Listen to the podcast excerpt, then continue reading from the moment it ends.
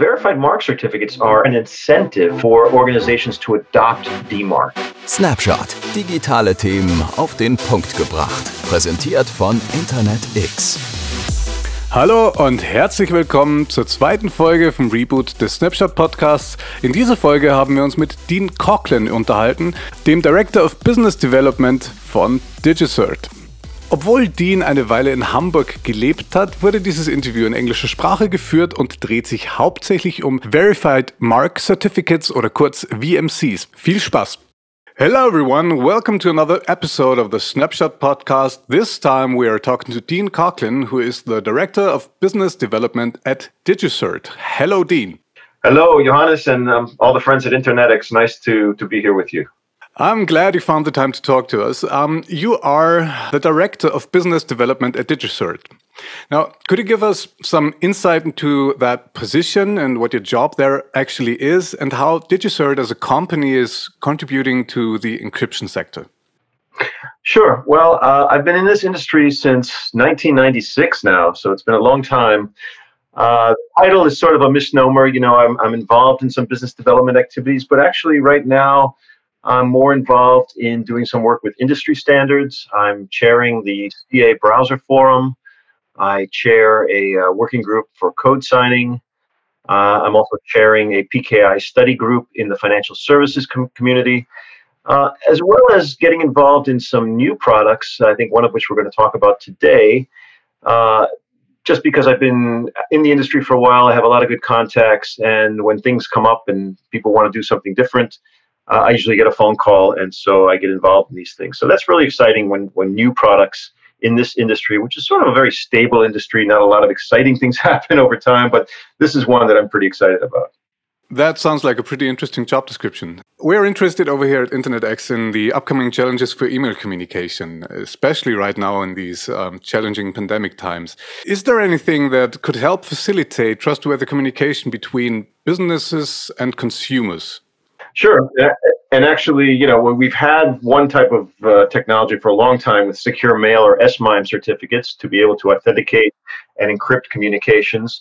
Uh, but something that's uh, just been announced recently is what's called a verified mark certificate, uh, or VMC for short. Uh, this is actually intended to help the security of the ecosystem by promoting a technology called DMARC. Uh, and DMARC, as many of your listeners know, has been around for a while, but it does not has not had wide adoption. Uh, but what DMARC does is it helps prevent someone from pretending to be an email sender.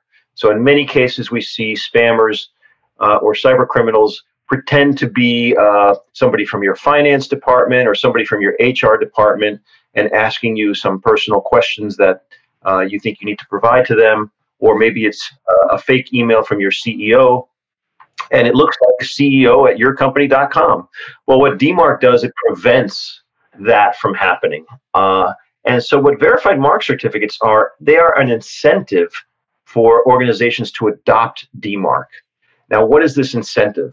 The incentive is that if you enable DMARC and have it enforced on your domain, you will then be allowed to display your trademarked logo in the from field of your email so that when a send when a receiver sees this email they will see not only uh, your email address but your logo your trademarked logo uh, which can only be put in there uh, uh or only be issued by a certificate authority and is now fully rolled out with gmail. So all gmail recipients will see this logo uh, uh, for domains that have DMARC and have purchased a VMC. So these VMCs help restore some of the trust in the email communication between the brands and the consumers. While spam mails are as old as the internet, in recent years there has been a rise of phishing mails and other forms of cybercriminality. Could it be that the pandemic actually made this worse?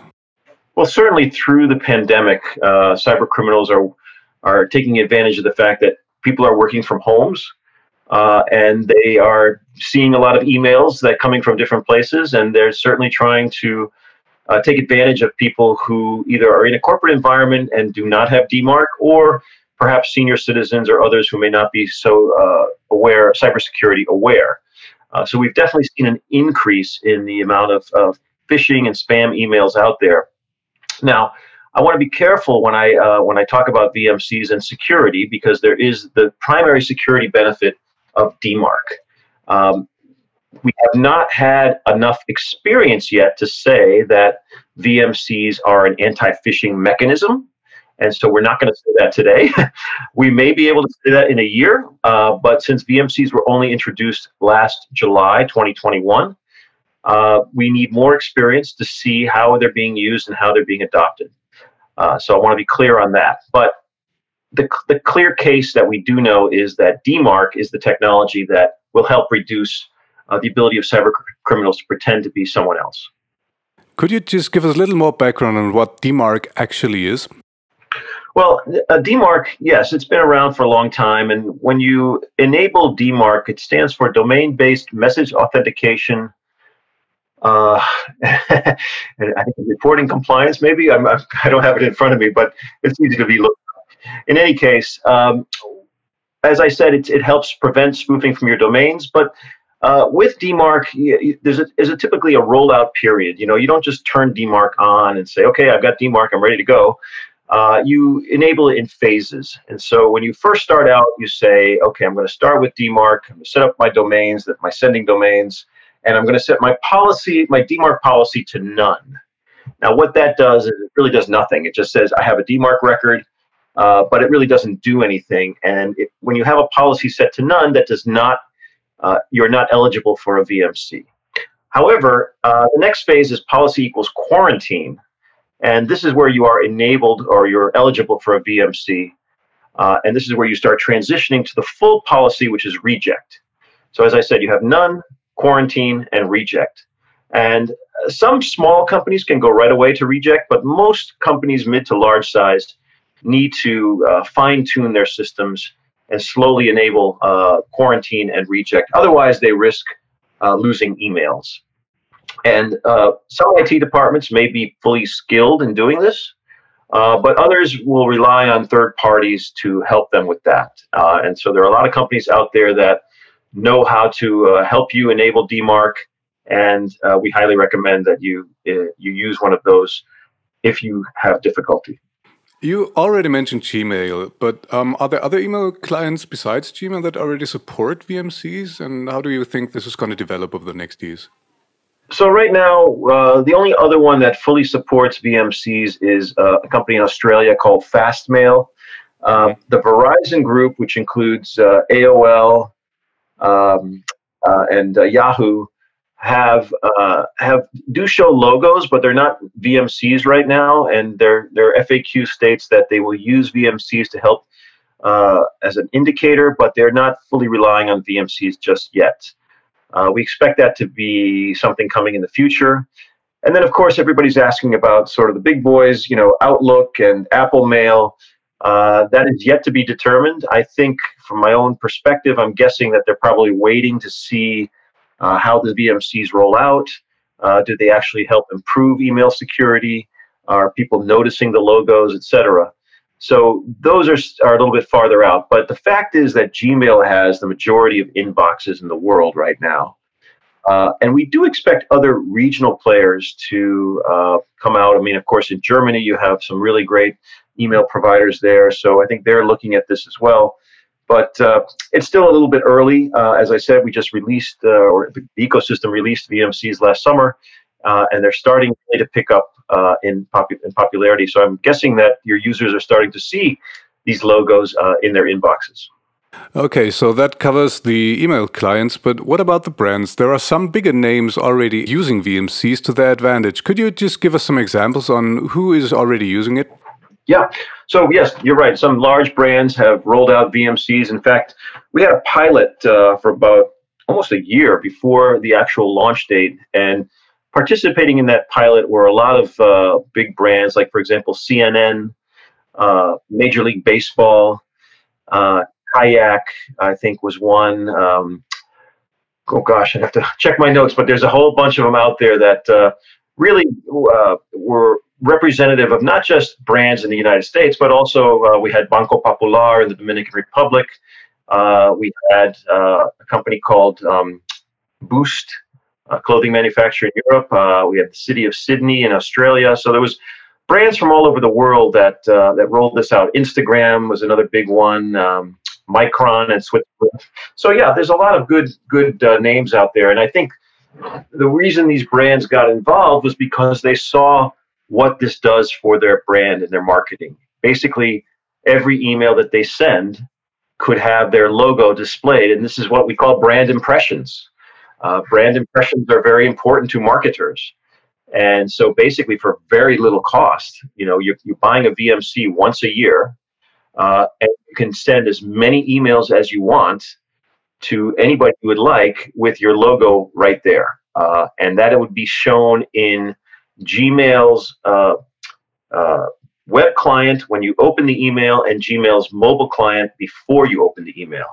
So we have the two different views. We have the list view and we have the open view. Uh, those both views are shown in mobile. Only the list view on desktop right now. So, but it's still very visible and something that people notice. And the fact that they notice it can be seen in the numbers because the inclusion of a VMC can actually help open rates of these business emails by about 10%. Do you have any plans regarding the future development of VMC over the next three to five years?